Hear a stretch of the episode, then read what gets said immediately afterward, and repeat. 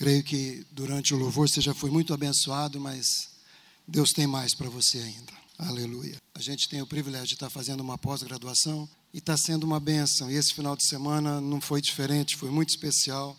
Confirmou algumas coisas que tinha no meu coração a respeito da ministração nesse final de semana. Já faz dias que eu venho ouvindo e orando sobre, sobre isso que eu quero compartilhar com você. É? O título da mensagem é Cuidem de vocês mesmos. Tem uma tradução que diz: Atendei por vós. É o início do versículo 28 do capítulo 20 do livro de Atos. Atos 20, 28 diz assim: Cuidem de vocês mesmos e de todo o rebanho sobre o qual o Espírito Santo os colocou como bispos para pastorearem a igreja de Deus, que ele comprou com seu próprio sangue. Paulo aqui está escrevendo aos pastores, aos líderes das igrejas aonde ele estava visitando. Mas também nós podemos fazer uma aplicação para a nossa vida. Você que é um pai de família, serve para você. Deus colocou um pequeno rebanho sob a sua responsabilidade. Amém? Sua esposa, seus filhos. De repente você é solteiro, mas você tem a sua vida para você cuidar. Amém? Você tem responsabilidade.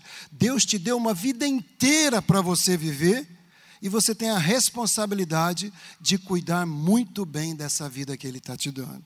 Um outro texto que me leva a confirmar esse cuidem de vocês mesmos está em Mateus 22, 39, quando Jesus respondendo aos fariseus, perguntando quais eram os dois mandamentos mais importantes, e Jesus fala: Amai a Deus sobre todas as coisas, com toda a vossa força, seu entendimento, etc, etc. E o segundo é semelhante a este: ame o próximo como a si mesmo. Amar o próximo como a si mesmo. Em Mateus 19, 19, Marcos 12, 31, Romanos 13, 9, Gálatas 5, 28, Efésios 5, 27 e 28, Tiago 2, 8, em todos esses textos que eu estou te dizendo, essa frase, essa parte desse versículo, ela é repetida. Ame o seu próximo como a si mesmo. Fala comigo, eu devo amar, mas fala com fé, com desejo de fazer. Eu devo amar o meu próximo como a mim mesmo. Para aqueles que são casados e têm filhos, os mais próximos são os seus cônjuges e seus filhos. Para aqueles que, que são solteiros, tem outras pessoas próximas a você. Agora, por que que Deus faz tanta questão de que fosse tão repetido esse versículo, essa frase, esse, esse conceito, esse princípio? Amar o próximo como a mim mesmo. O que significa amar a mim mesmo? Como é possível amar? Será que é possível alguém não se amar? É possível alguém não se amar? É possível. E às vezes até nós podemos pensar que nós nos amamos. Mas nós vamos ver que de repente podemos ter algum tipo de atitude, algum tipo de comportamento, algum tipo de ação e reação que pode demonstrar que nós não nos amamos, como a palavra de Deus diz. Pastor, mas esse negócio de amar a si mesmo não tem nada, não é muito egoísmo? Gente, tem nada a ver com egoísmo. O egoísmo não quer nem saber de trabalho, o egoísmo só quer para si, só quer, quer, quer, quer. E amar dá trabalho. Repete, amar dá trabalho. Sim ou não? Dá trabalho. Porque amar é uma atitude, amar é uma escolha, amar é uma decisão, amar é uma ação, pressupõe sacrifício, pressupõe sacrifício. Então, quando a palavra diz para a gente amar o próximo como a, a nós mesmos, o preço que eu pago para amar o próximo tem que ser o mesmo que eu pago para amar a mim mesmo. E esse amar não tem a ver com o fato de você se olhar no espelho e ficar se curtindo. Ou você fazer um monte de selfie e depois você ficar olhando. Eu sou, eu sou, eu sou e me basto. Cada dia muda o perfil do Facebook, só pelo prazer de fazer uma foto e olhar, puxa vida, que gato, que gata. Não tem a ver com esse tipo de coisa. Isso aí é narcisismo, isso aí é outra coisa. Mas não é o amor que a Bíblia orienta que a gente se ame. Amar a si mesmo dá trabalho. Deus sabe que nós sempre queremos ter mais direito do que responsabilidade. Se você parar para fazer um pente fino aí, uma avaliação da sua vida, você vai ver. É mais fácil lutar pelos direitos, ter expectativas em relação aos direitos, do que buscar responsabilidades. Então, por isso é que Deus está dando essa ordem. Ame ao seu próximo como a si mesmo. Amar é dar ao outro aquilo que ele precisa. A gente tem aprendido essa frase. Amar é dar ao outro aquilo que ele precisa. Olha para esse homem, essa mulher que está do teu lado e fala: Você entendeu o que ele está falando? Agora repete para ele, repete para ela. Amar é dar ao outro aquilo que ele precisa. E é fácil isso, gente? É fácil? Você sabe, não é dar ao outro aquilo que ele quer, é dar ao outro aquilo que ele precisa. Se em relação a outra pessoa é assim, em relação a mim também é.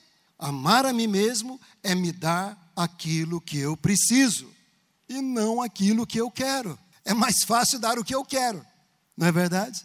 Do que dar aquilo que eu preciso. E esse princípio, essa ordem de amar o próximo como a mim mesmo, é a única garantia que nós podemos oferecer para Deus de que vamos conseguir amar a outra pessoa. Nós não temos como amar outra pessoa se nós não nos amarmos primeiro. Porque se eu não cuidar bem de mim, se eu não me amar, se eu não investir em mim, se eu não der para mim aquilo que eu preciso, o que, que eu vou oferecer para outra pessoa? O resto? Bagaço, a sobra, e ainda estou achando que estou amando. Quem ama, cuida, e cuidar dá trabalho. Nossa, que palavra pesada.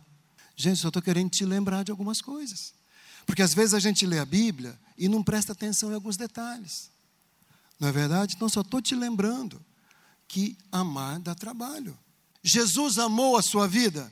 Sim ou não? Ele continua amando. Você dá trabalho para ele? Amar dá trabalho ou não? Dá trabalho. Tanto no natural como no espiritual. Esse cuidado precisa ser nessas duas dimensões, no natural e no espiritual. Esse cuidado comigo, com, que você tem que ter com você e eu comigo, é, tem que ser no natural e no espiritual.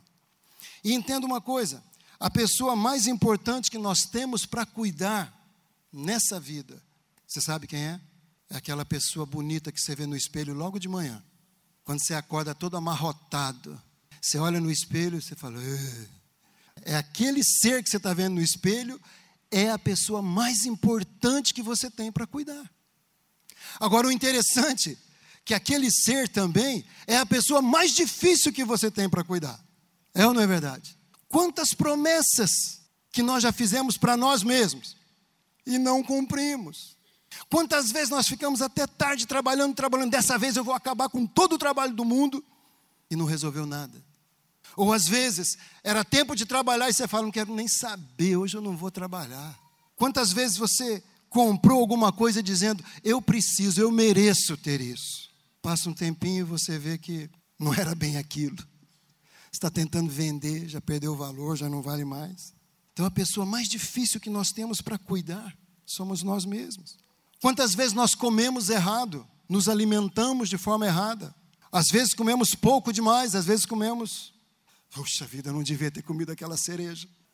Não devia ter comido aquele último pedacinho de melão. Coitado do pedacinho de melão. Comeu um boi antes e a culpa é do melão.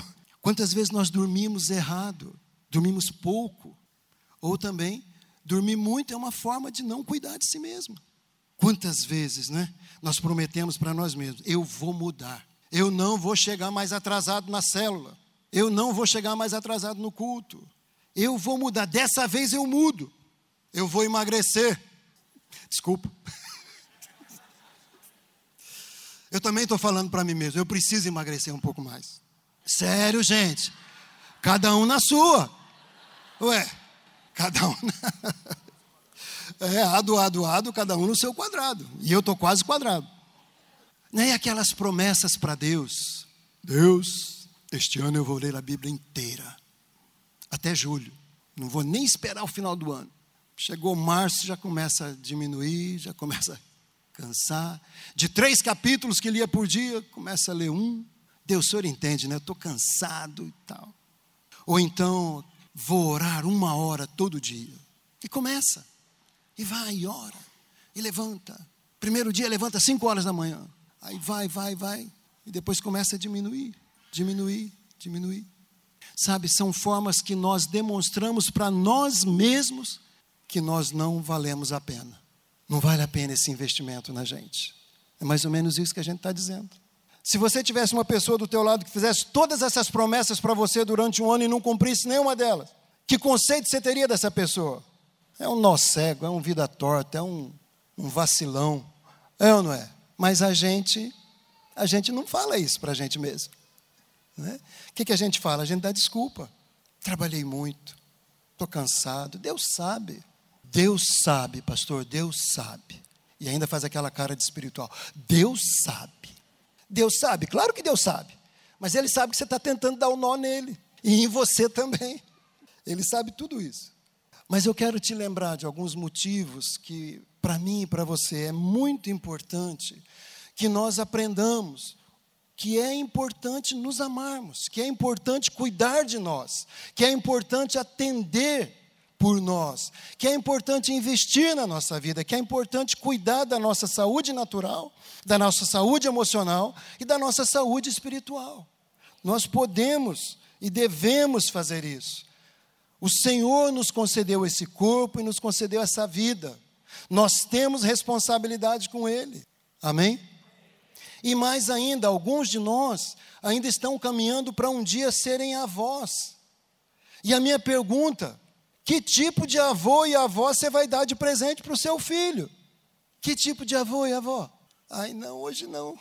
Não aguento nem sair da cama. Não vou nem brincar com você, meu netinho, eu te amo tanto. Aí o neto olha e fala: Vô, é isso? Eu sei que tem circunstâncias. Eu digo isso porque o nosso filho não curtiu o meu pai e o pai da minha esposa. Uma fatalidade. Mas a minha mãe, ele também não curtiu. Ele só viu ela na cama, por imprudência dela. Mas graças a Deus, ele curtiu a mãe da Pedrina. Sabe a avó, aquela avó das historinhas? A mãe da Pedrina foi essa avó. Então o Pedro tem uma boa recordação de avó por conta da mãe da Pedrina. Então, que tipo de avô, que tipo de avó você vai dar de presente para os seus netos? Tudo isso faz parte desses motivos para cuidar de nós mesmos. Vamos lá. O primeiro motivo, nós temos o céu para perder ou para ganhar. Se fosse só esse motivo, acho que já valeria muito a pena a gente cuidar da gente mesmo.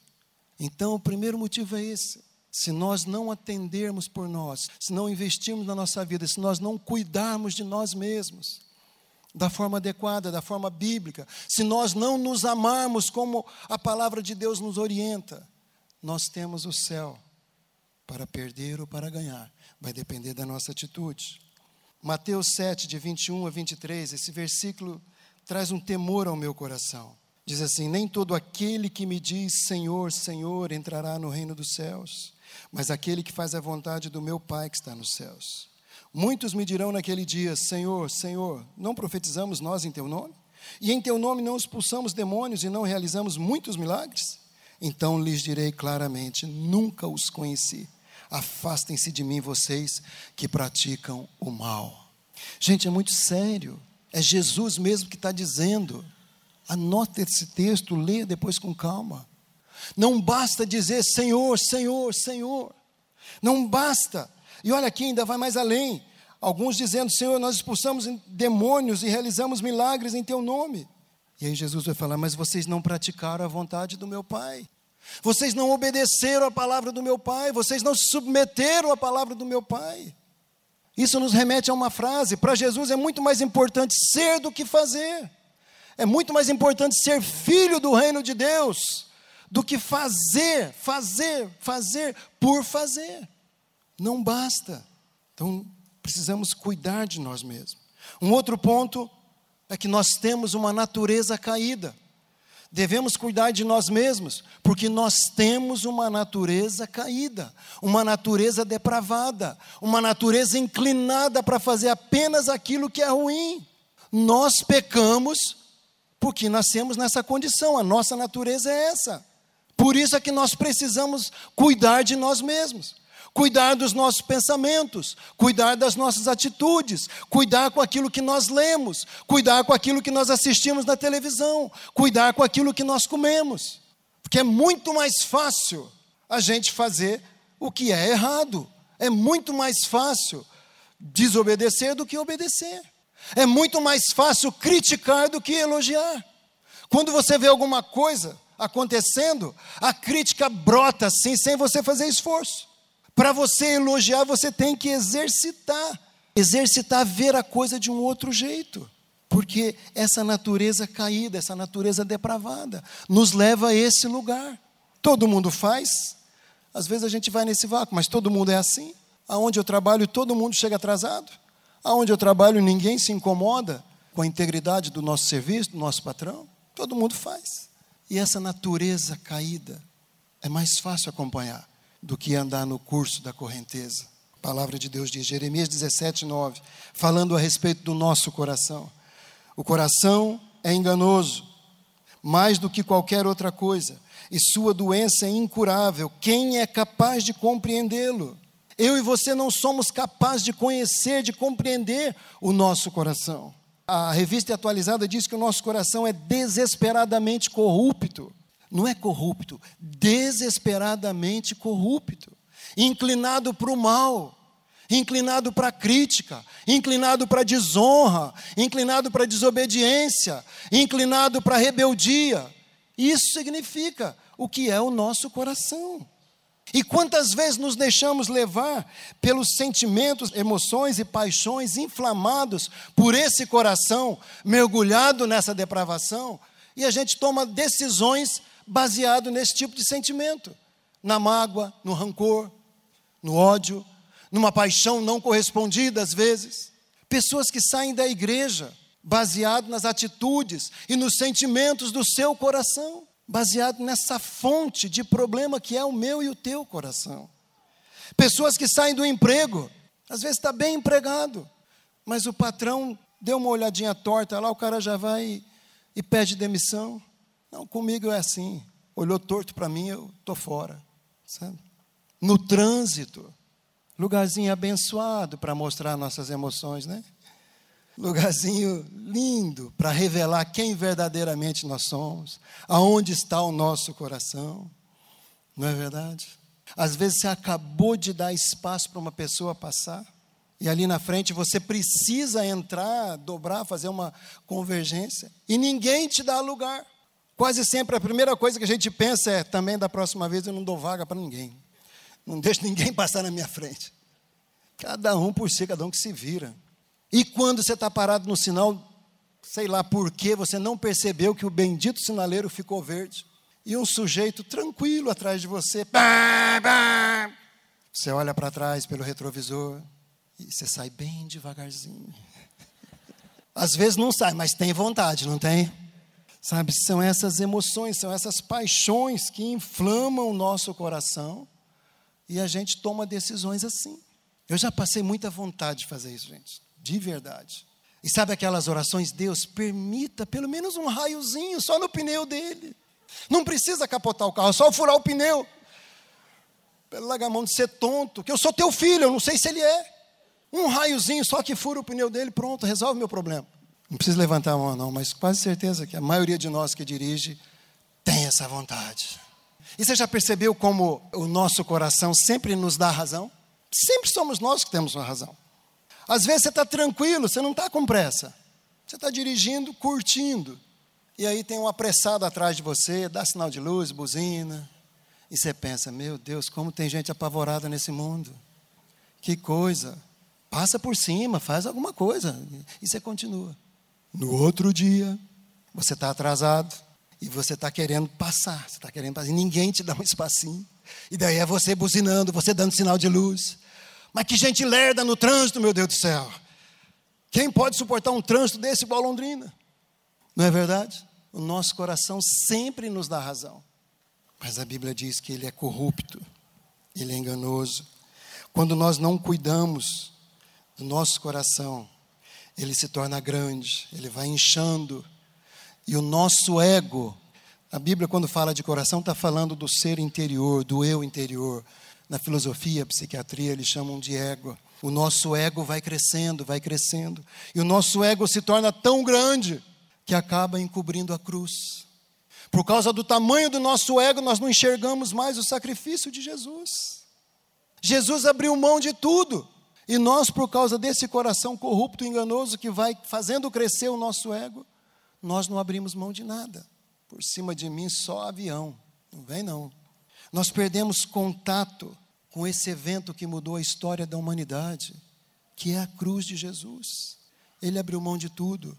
E aí nós deixamos de ver o sacrifício de Jesus. E passamos a deixar o nosso coração ditar as regras da nossa vida. A gente vem para a igreja, mas é o nosso coração quem comanda. A gente lê a Bíblia, mas é o nosso coração quem comanda. A gente vai para a célula, o líder se descabela para ministrar uma palavra abençoada, ele ora, ele jejua, ele estuda, mas é o nosso coração que resolve, é o nosso coração. A última palavra é do meu coração, porque eu deixei ele crescer, eu deixei ele fazer as escolhas. E o nosso coração nunca se satisfaz. O nosso coração é um poço sem fundo. O nosso coração ele é sempre carente, sempre. Ele sempre vai querer mais. Ele sempre vai querer ser aceito, ser elogiado, ser amado, ser o primeiro a ser escolhido para jogar futebol, ser o cara. Nosso coração sempre vai nos levar para esse lugar. Necessidade de ser aprovado é carência do nosso coração. Às vezes tem que comprar alguma coisa, tem que ter alguma coisa para satisfazer uma necessidade da alma, do coração, e não uma necessidade real.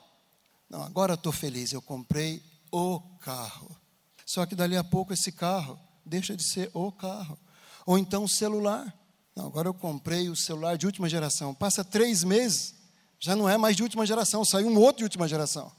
Aí o coração corrupto fica querendo ter aquele outro, e aquele outro, e aquele outro.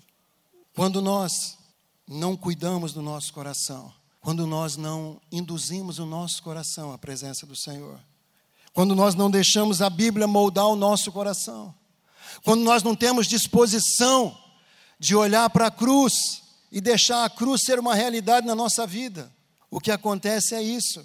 Eu sempre vou ver as minhas necessidades. E às vezes não são necessidades reais, são coisas que eu quero, simplesmente porque eu quero.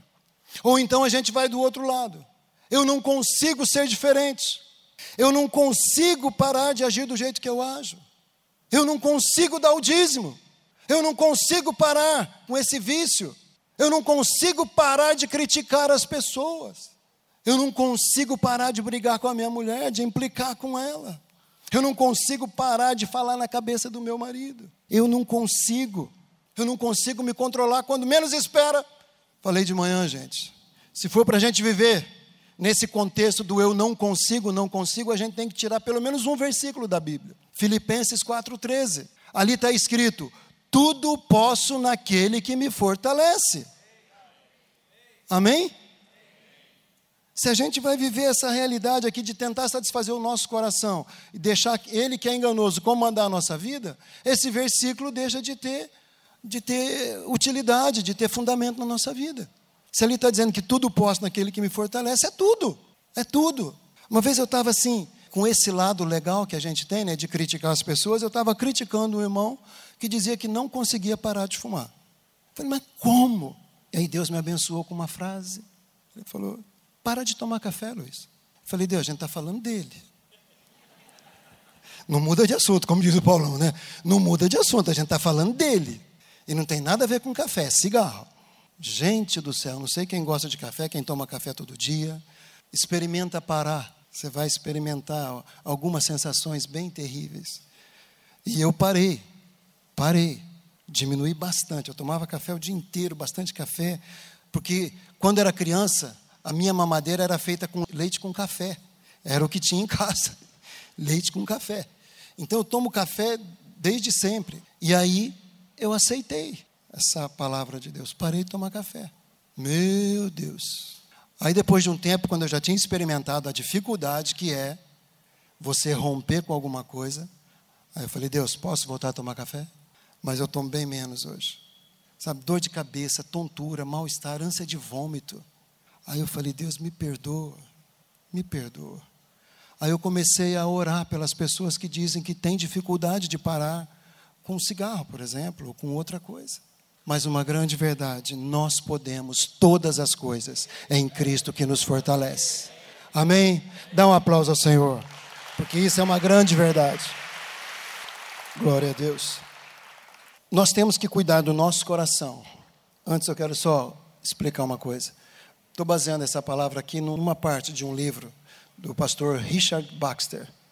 É bem antigo esse livro, mas é muito atual. E algumas frases que eu vou ler para você agora, eu retirei na íntegra desse livro dele. O nome do livro é O Pastor Aprovado. Uma das frases que ele coloca quando nós não cuidamos de nós mesmos. Ele diz assim: devemos cuidar de nós mesmos para não sermos o maior obstáculo do sucesso em nosso trabalho. Eu e você, se não cuidarmos do nosso coração, das nossas atitudes, nós vamos nos tornar no maior entrave da possibilidade do sucesso que nós podemos ter no nosso trabalho. Outra frase muito, muito legal. Devemos tomar cuidado para não destruirmos com a nossa vida o que construímos com a nossa fala. As nossas atitudes, as nossas ações e reações podem destruir aquilo que muitas vezes nós falamos. Se o que fazemos se torna uma mentira para o que falamos, o que podemos edificar com o nosso discurso? Se eu falo uma coisa aqui ou em algum lugar, mas a minha atitude destrói tudo aquilo que eu estou falando, quem vai acreditar em mim? E muitas vezes eu e você estamos vivendo dentro da igreja e não estamos levando a sério aquilo que nós ouvimos, não estamos levando a sério a palavra de Deus e acabamos por cair nessa mesmice. A nossa vida destrói aquilo que nós falamos. E aí, frases simples Respostas simples se tornam difíceis de acreditar. Já estou chegando. Você já ligou para alguém, você estava esperando, a pessoa está atrasada no encontro, e aí a pessoa fala, eu já estou chegando. Só que ele não fala onde que está chegando. Aí eu quero te instruir, pergunta, chegando aonde, bendito? Aonde você está chegando? Às vezes o cara mora em Cambé, marcou com você ali em Biporã. Ele não chegou nem no trevo de Cambé ainda. E fala, já estou chegando. Falei de manhã, né? Tecnicamente é verdade ele já está diminuindo a distância. Então ele já está chegando, mas não está chegando. Quando fala já é o quê? É? É já. Ou outra, né, às vezes marido e mulher conversando assim, a mulher fala: Você está me ouvindo? Claro, claro, estou te ouvindo. Estou te ouvindo sim. Então repete: promessa de pai. Filho, quando eu chegar, nós vamos brincar bastante, tá bom? Aí o pai chega, o filho fala: Pai, vamos brincar. Ah, filho, o pai trabalhou tanto aquela hora que eu falei, não estava tão cansado, mas agora podemos deixar para outro dia. Com a vida está destruindo aquilo que falou. É muito sério, gente. Número três, devemos cuidar de nós mesmos para não cairmos em tentação.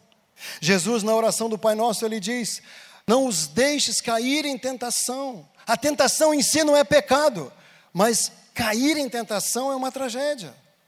Pode levar anos para retomar a vida depois. Por isso que ele ora desse jeito, numa oração que ele ensinou para que a gente faça. E em Mateus 26, 41, ele diz: Vigiem e orem para que não caiam em tentação. Tem muita gente orando, mas não está vigiando. Vigiar é cuidar das suas atitudes. Vigiar é cuidar com as tuas reações, com as tuas ações, com as tuas respostas. Isso é vigiar. E aí a tua oração muitas vezes não acontece, não tem resposta. E você pergunta, por quê? Eu oro, eu venho nas quartas-feiras e não muda. Mas muitas vezes está aqui, gente. Jesus não falou só para orar, ele falou para vigiar, vigiem e orem. Ou seja, vigia primeiro, cuida de você primeiro. Cuida das tuas atitudes, das tuas reações, cuida do que você faz, do que você fala, do que você come, do que você bebe, e depois ora.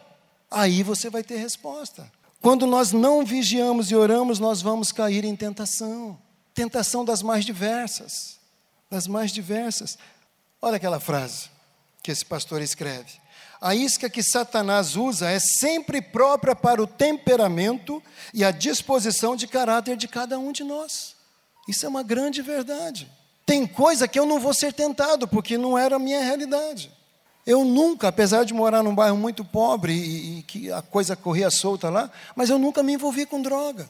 Então, não é algo que eu tenha, sabe, alguma experiência. Mas eu me envolvi com álcool. Então, qual que é o seu temperamento e a disposição do seu caráter? Descubra isso. É uma forma de você cuidar de você mesmo e de você rejeitar as tentações. E quando vier uma tentação que for muito forte, nós temos aprendido, confesse a tentação para não precisar confessar o pecado. liga para o seu líder, liga para o seu pastor, liga para o seu pai, para sua tia, para sua avó, liga para alguém que seja autoridade sobre a sua vida, seja mais maduro espiritualmente, fala: Eu estou sendo tentado nessa área, ora comigo. E você vai ser liberto e protegido, amado. Essa capa de proteção colocada sobre o corpo de Cristo. A igreja é isso. A igreja é isso. Um corpo protegido. Número 4. Nós devemos cuidar de nós mesmos, porque a honra do nosso Senhor e Salvador Jesus Cristo está sobre nós, está sobre a nossa vida. Marcos 7,16, Jesus diz: Esse povo me honra com os lábios, mas o seu coração está longe de mim. No livro de Samuel, Deus diz para Samuel: O homem vê a aparência, mas Deus vê o coração. Muitas vezes podemos estar dentro da igreja louvando, adorando, levantando as mãos, mas o nosso coração pode estar nos levando para longe daqui. O nosso coração pode estar nos levando para uma briga, para uma outra situação, para para onde o teu coração te conduz na hora do louvor e da adoração. Pensa nisso. Muitas vezes estamos com os lábios adorando e honrando ao Senhor, mas o nosso coração está onde? Muitas vezes o nosso coração sabe onde está? Criticando o tempo do culto, criticando o tempo da palavra, criticando o tempo do louvor, criticando às vezes o frio do ar-condicionado, ou criticando o calor. Nossa, ar-condicionado hoje está uma droga, hein? Ah, que calor. E com a boca a gente está, Jesus, louvado seja o teu nome. Que porcaria de ar-condicionado. Louvado seja o teu nome. Enganoso é o coração e desesperadamente corrupto. Quem pode conhecê-lo? Amém, amados? A Bíblia diz, em Provérbios 4, 23, sobre tudo que se deve guardar, guarda o teu coração, porque é dele que procedem as fontes da vida. Jesus usou esse texto de outra maneira quando ele falou que é do coração que procedem as guerras. Toda forma de prostituição, de lascívia, de luxúria, de briga, procede do coração. Cuida do seu coração. Cuida do seu coração. Cuida do seu interior, cuida do seu ego. O seu ego não pode encobrir a cruz de Cristo. O seu ego não pode tampar, empanar, cauterizar esse evento mais importante da história, que é a cruz de Cristo. O seu e o meu ego não pode fazer isso. E muitas vezes o nosso coração nos leva a cometer um dos maiores erros, que é pensar que nós podemos viver duas vidas diferentes, uma aqui dentro da igreja e outra lá fora. Não, eu não misturo religião com a minha vida lá fora. Eu não misturo. A minha vida na igreja é uma e minha vida no meu trabalho é outra. Por favor, nós não podemos fazer isso. O que eu sou aqui dentro, eu preciso ser lá fora. Se eu sou um filho do reino de Deus aqui dentro, eu tenho que ser lá fora. Se aqui dentro eu honro Jesus com os meus lábios e o meu coração, lá fora eu preciso honrar Jesus com meus lábios e o meu coração. Eu não estou falando de pegar a Bíblia na hora do trabalho e começar a ler e pregar para os colegas de trabalho, eu não estou falando isso. Isso está errado. Não estou falando de ser uma estátua de sal. Pastor Abel cantou: nós temos que ter sabor, sal e luz, temperar e clarear o caminho das pessoas. Mas se nós formos uma estátua de sal, ou se nós formos agentes secretos do Senhor, meu filho de um pastor foi servir o exército, e o pastor orava por ele, o pai orava por ele, quando voltou, o pai angustiado, como seria, como seria ter que passar um ano longe da igreja, longe de tudo. O menino chegou e falou: Pai, consegui, consegui, consegui. E o pai, todo orgulhoso, falou: Que bom, meu filho, como foi lá? Ninguém descobriu que eu era crente, pai. Agente secreto de Deus. Nós temos uma vida, amado. Se nós somos vida torta lá fora, nós temos que trazer essa vida torta aqui dentro, porque aqui conserta, aqui tem cura, aqui tem perdão, aqui tem libertação. Amém, gente? E se nós somos uma bênção aqui, nós temos que ser uma bênção lá fora. Em nome de Jesus. Nós não podemos cair nesse engano de não misturar as coisas. Nós temos que ter sabedoria. Amém? Nós vamos celebrar a ceia daqui a pouco. E a ceia fala de quebrantamento. A ceia fala de reconhecer o sacrifício de Jesus. A ceia fala de comunhão com o corpo de Cristo, de comunhão com a mesa do Senhor. Mas a ceia fala de algo muito importante. Em Coríntios capítulo 11, o apóstolo Paulo diz: que sonde-se o homem, sonde-se a pessoa a si mesmo, examine-se. Gente, o que é tremendo na Bíblia é que não tem aquela coisa assim de uma pessoa mandar a outra, proibir a outra. Cuidem de vocês mesmos, ame a si mesmo, examine-se a si mesmo. Tem mais um outro texto que diz que eu e você vamos dar conta de cada uma das palavras. Não que os outros vão falar, que nós vamos falar. Então, cristianismo é um relacionamento entre eu, entre você e o nosso Cristo. Amém? Então, examine-se. Uma forma de você cuidar de você mesmo é você participar da ceia com discernimento no seu coração. Se você sabe que tem algum tipo de pecado em você e você não está com disposição de confessar e se arrepender, não participe da ceia, porque você estaria se destruindo, não estaria se amando. Mas tem gente que pensa, sabe o quê? Mas se a bandeja de pão passar e eu não pegar, o que, que as pessoas vão pensar? Vão pensar que eu estou em pecado. Gente, essa pessoa que está do teu lado não morreu na cruz por você. Claro que nós devemos honrar o corpo de Cristo. A melhor maneira de honrarmos o corpo de Cristo é sendo verdadeiros. E sendo verdadeiro com o nosso Senhor, com a cabeça. Amém? Então, se tem no teu coração alguma forma de pecado que você não confessou e não tem disposição de confessar, a orientação que eu te dou, não participe da ceia, porque você estaria participando para condenação, é o que diz a palavra. Mas se você tem disposição de acertar, firme um propósito com Deus. Fala, Deus, saindo daqui eu vou falar com essa pessoa. Eu vou acertar, eu vou procurar ajuda. Eu vou procurar meus líderes. Eu vou liberar perdão, eu vou pedir perdão, alguma coisa eu vou fazer. Quem está entendendo? Amém? É assim que a gente deve participar da ceia.